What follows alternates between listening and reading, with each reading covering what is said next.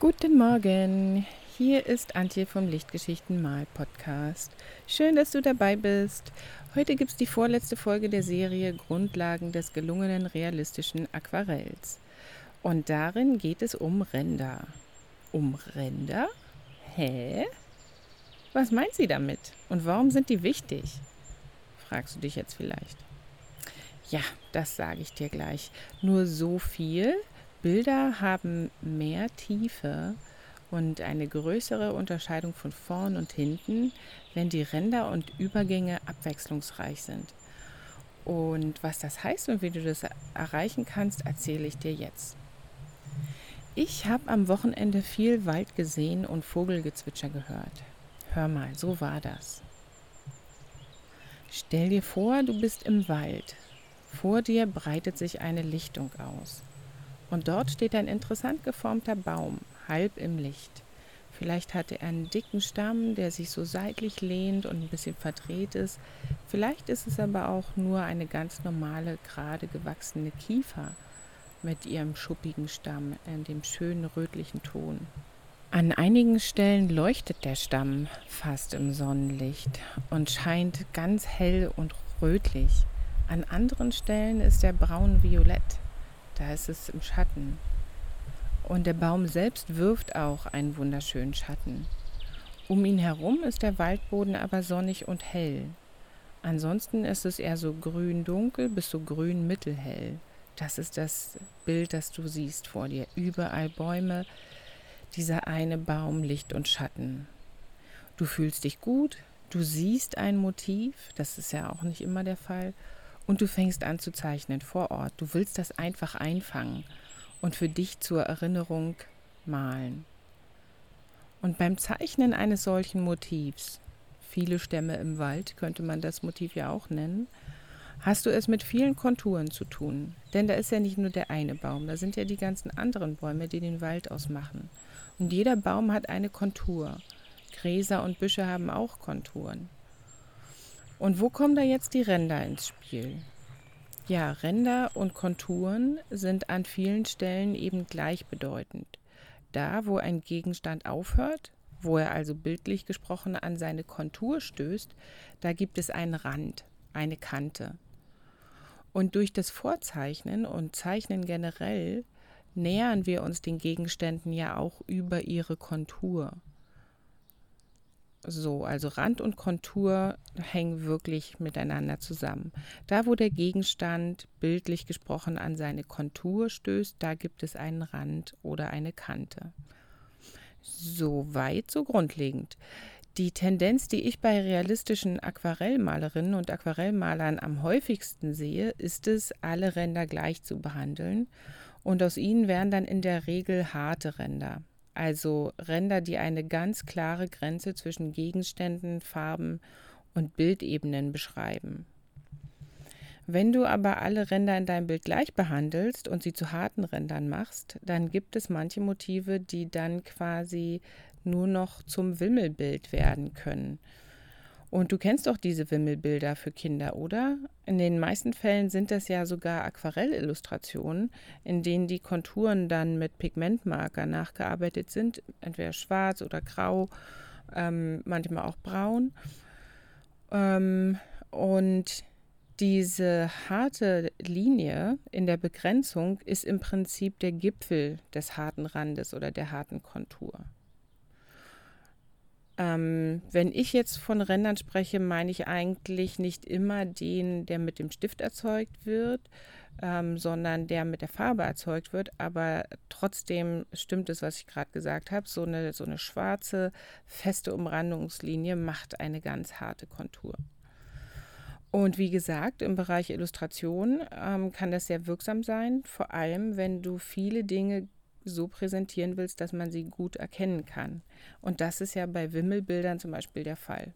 Oder auch bei Puzzeln für Kinder. Mein Kleiner ist jetzt ja knapp drei und wir haben diese wunderschönen Puzzle äh, mit ganz großen, wenigen Teilen und da kann man jede Einzelheit drauf erkennen.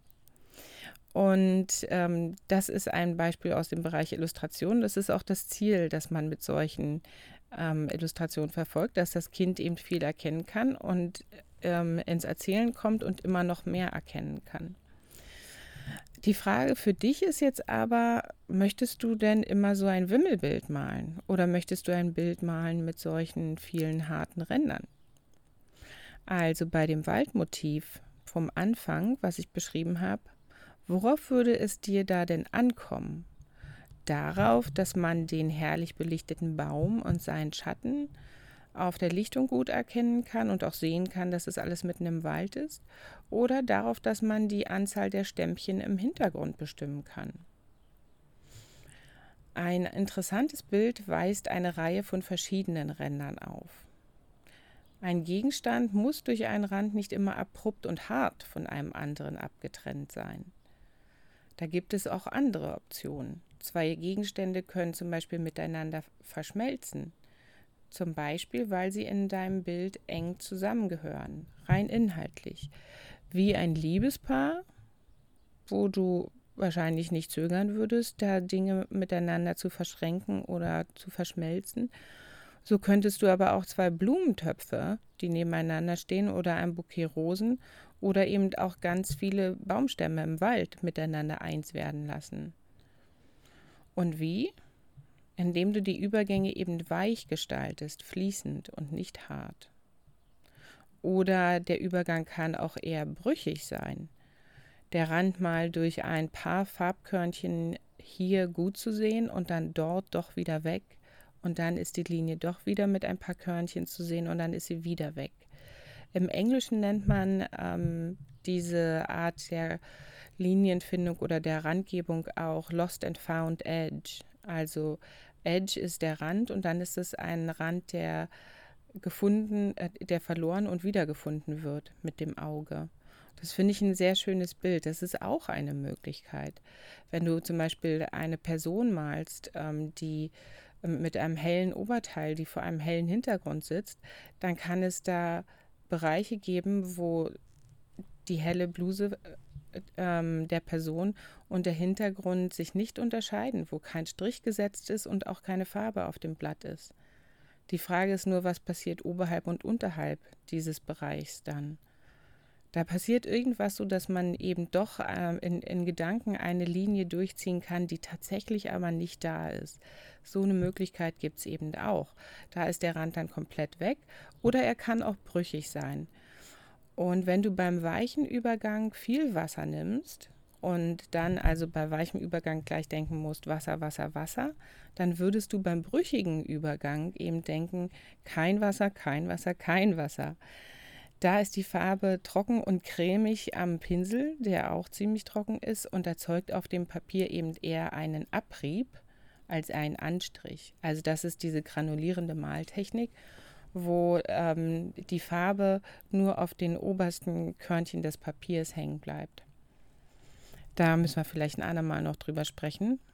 Ähm, hier wollte ich das jetzt unbedingt erwähnen, damit du äh, diese dritte Möglichkeit, den ähm, oder sogar vierte, den äh, Übergang zu erzeugen, auch hast, nämlich durch diesen äh, brüchigen Rand, durch den brüchigen Übergang. Bildgegenstände, die eher in den mittleren Hintergrund oder Hintergrund gehören, brauchen nicht sehr detailliert ausgearbeitet zu werden. Das habe ich, glaube ich, auch vor kurzem schon mal gesagt. Und ihre Ränder können deswegen eben brüchig oder weich sein. Ein harter Rand, der der Form eine definitive Kontur gibt, ist dahingegen, äh, also im Gegensatz dazu, im Bildzentrum wichtig. Da, wo sich alles abspielt und wo sich auch alles abspielen soll, braucht das Auge Details und an den Details hält sich das Auge fest und es wandert auch gern von, von, von einem ähm, gut zu erkennenden Detail zum nächsten. Und Details und harte Ränder, die gehen oft so Hand in Hand. Weiche Übergänge sind im Bildzentrum vielleicht manchmal auch notwendig, äh, einfach weil das Motiv das so verlangt. Ich denke da zum Beispiel jetzt gerade an eine Stockrose, die ich kürzlich mit der Online-Malgruppe gemalt habe. Ähm, und da war das Bildzentrum eben, also das war ein Blick in eine Blüte herein. Und in der Stockrosenblüte gibt es ja in der Mitte diesen Stempel, der da so ähm, penishaft quasi emporragt. Und wenn das Licht richtig ist, dann wirft er auch einen wunderschönen Schatten. Und trotzdem haben wir es ja mit so geschwungenen Blütenblättern zu tun.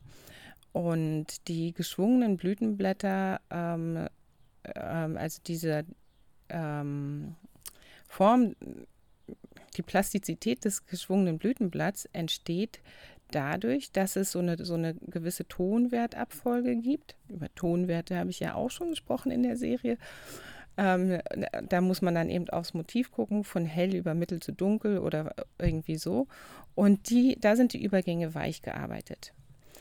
Ich sage das jetzt deswegen in so einer großen Ausführlichkeit, weil ähm, das sich sonst ja vielleicht so anhört, als dürften im Bildzentrum alle Konturen nur hart sein, alle Ränder. Das meine ich aber nicht. Aber wenn du harte Ränder im Bild hast, dann machen die sich im Bildzentrum sehr gut.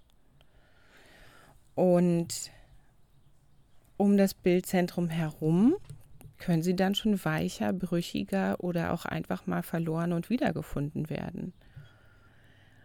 Das heißt, ähm, also jedenfalls in, in meiner Zugangsweise dazu, dass ähm, du zu einem gut ausgearbeiteten zentralen Punkt in deinem Bild das Auge ähm, mit diesen harten Rändern auch hinleiten möchtest, mit, mit den Dingen, die ganz klar zu erkennen sind und ähm, die anderen Übergänge aber anders gestaltest. Und gerade dann, wenn die anderen Übergänge im Bild, die anderen Ränder weicher sind, ähm, dann poppt das so richtig, das Harte in der Mitte. Dann wird es, dann sieht es gestochen scharf aus. Und dann wird man da sofort hingezogen. Weil ja nichts anderes das Auge in, in demselben Maße festhält, wenn die anderen Ränder eben weicher gearbeitet sind. Und aus der Fotografie kennen wir das ja auch. Auch da gibt es die Möglichkeit, so zu fotografieren, dass nur das gewünschte scharf ist und der Rest ist eben unscharf. Ähm, der Hintergrund und die Dinge in der Ferne, die verschwimmen dann einfach, ohne dass es dem Motiv einen Abbruch tut.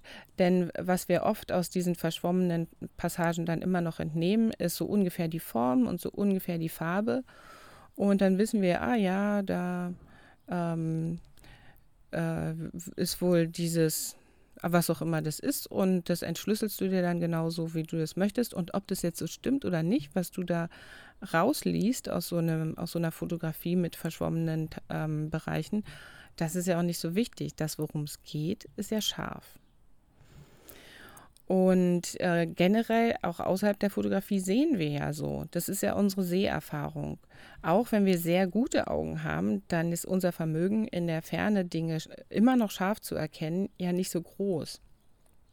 Dann haben wir zwar nicht das Gefühl, dass wir das äh, als verschwommen äh, wahrnehmen, also außer es stimmt was mit unserer mit unseren äh, ähm, Sehhilfen nicht oder wir können halt generell nicht gut gucken, sondern wir, wir sehen einfach immer weniger ähm, Einzelheiten in der Ferne. Ne? Außer wir entstammen dem Volk der Elben, die wie Legolas auch in ganz großer Entfernung noch genau zählen können, wie viele Orks da jetzt gerade über die Ebene laufen. Aber das ist eine andere Geschichte, die soll jetzt nicht erzählt werden. Also das, was unscharf ist, wo die Ränder unklar sind, das sehen wir automatisch als weit weg. Also das ordnen wir als weit weg oder eben nicht so wichtig ein. Und wenn wir hier von einem Landschaftsbild sprechen und das, was unscharf ist, ist noch dazu bläulich und ungefähr da, wo immer der Hintergrund ist, dann umso besser dann denken wir sofort, ah ja, das war ja hier jetzt so ein bisschen Luftperspektive, da kommt es ja bei zunehmender Entfernung sowieso zur Verblauung der Farben. Das ist jetzt also da ganz weit weg. Ganz da hinten ist da. Da ist halt was. Und gut ist. Und damit ist ein, äh, eine Tiefe in das Bild reingekommen. Da ist nichts großartig ausgearbeitet. Im Gegenteil. An der Stelle muss sich die Künstlerin ja bemühen, nichts auszuarbeiten, weil ansonsten dieser Eindruck der Ferne vielleicht nicht zustande kommt. Und wenn es sich um ein intimes Bild handelt, also um so eine, um einen Einblick in eine Sache, das meine ich jetzt mit intim, wie zum Beispiel bei einem Blumenbouquet oder so ein äh, Blumenporträt von, von nur einer Blüte, dann würden unscharfe Bereiche zum Beispiel automatisch als Hintergrundinformationen gelesen werden. Oder eben auch als, ah ja, da ist halt ein Blatt, weil dieser Bereich ist grün, aber äh, das ist jetzt ein Hintergrundblatt. Das ist jetzt nicht so wichtig. Deswegen sind da keine Details. Und dein Motiv, also deine Blüte oder ein Blumenbouquet, äh, so zu behandeln, kann dir ja eigentlich nur in die Hände spielen, denn dann schauen die Betrachter auf die Blüten und auf das, wo du am meisten Aufmerksamkeit und auch Arbeit drauf verwendet hast. Also ich denke jetzt nämlich gerade an diese Stockrose. Da habe ich ja eben an der einen zentralen Blüte ähm, länger gearbeitet als an den anderen Teilen. Und das ist ja umso besser, wenn im Hintergrund alles so ein bisschen wischiwaschi ist, also im Sinne von verschwommen und, und, und nicht so super ausgearbeitet. Ähm, denn dann guckt der Betrachter ja auf das Bildzentrum und genauso soll es ja sein. Ja, und insofern führt mich jetzt diese Überlegung zu Rändern und Übergängen wieder zu einem Punkt, den ich schon ein paar Mal angesprochen habe in dieser Serie. Das, worum es dir in deinem Bild geht, das Bildzentrum, das braucht die Details. Da müssen die Einzelha äh, Einzelheiten ausgearbeitet werden. Aber brauchst du sie im Hintergrund? Und wenn ja, welche brauchst du da im Hintergrund? Und müssen die Ränder hart sein oder kannst du die Gegenstände dort auch durch, allein durch Form und Farbgebung identifizieren, sodass du dann letztlich auch dort auf harte Ränder verzichten kannst? Das sind so Sachen, die will ich dir heute mit auf den Weg geben. Einfach mal zum Nachdenken. Wie viele klar definierte Übergänge brauchst du in deinen Bildern? Magst du es vielleicht auch eher sanft? Dann würde dir eine kleine Auseinandersetzung mit der Nass-in-Nass-Technik wahrscheinlich gut gefallen. Kann ich nur empfehlen. Oder wenn du die Linie an sich magst und damit eine starke Kontur, dann guck dir doch mal die Urban Sketchers und ihre Arbeiten an. Das begeistert dich dann vielleicht. Und ich will da gar nicht so viel drauf rumreiten, aber es ist trotzdem wichtig, ähm, wisse, was du magst und was du willst mit deiner Malerei. Oder nochmal anders gesagt, wisse, was du magst und was du willst mit deiner Malerei. Es geht um dich und dein Bauchgefühl und es geht um das, was du erreichen möchtest. Und dann schau mal, wie du deine Ränder etwas aufmischen kannst, wie du deine Übergänge interessanter gestalten kannst, damit deine Bilder ähm, mehr Tiefe bekommen, dass die einfach auch ein bisschen interessanter werden. Naja, und zum Schluss sind wir dann wieder im Wald. Das Bäumchen steht mittlerweile aber nicht mehr im Licht, sondern im Schatten. Denn selbst so eine kurze Zeit wie diese Podcast-Folge jetzt reicht manchmal aus, um die Lichtverhältnisse komplett zu verändern. Wenn wir Sonne-Wolken-Mix haben, so wie in den letzten Tagen ganz oft, dann geht es ja ganz schnell. Und so schnell, wie sich das Licht jetzt verändert hat, so schnell konntest du gar nicht ins Malen kommen. Jetzt hast du aber wenigstens eine Zeichnung von deinem hübschen Bäumchen. Und was machst du jetzt mit dem Hintergrund? Was machst du mit dem Wald? Was machst du generell mit den Motiven, die dir gefallen? Und vor allem, was machst du mit den Rändern und Übergängen? Mit dieser Frage und noch ein bisschen Vogelgezwitscher lasse ich dich jetzt allein. Schön, dass du zugehört hast und wir hören uns am Freitag wieder zur letzten Folge in dieser Serie. Eine schöne Woche wünsche ich dir. Tschüss.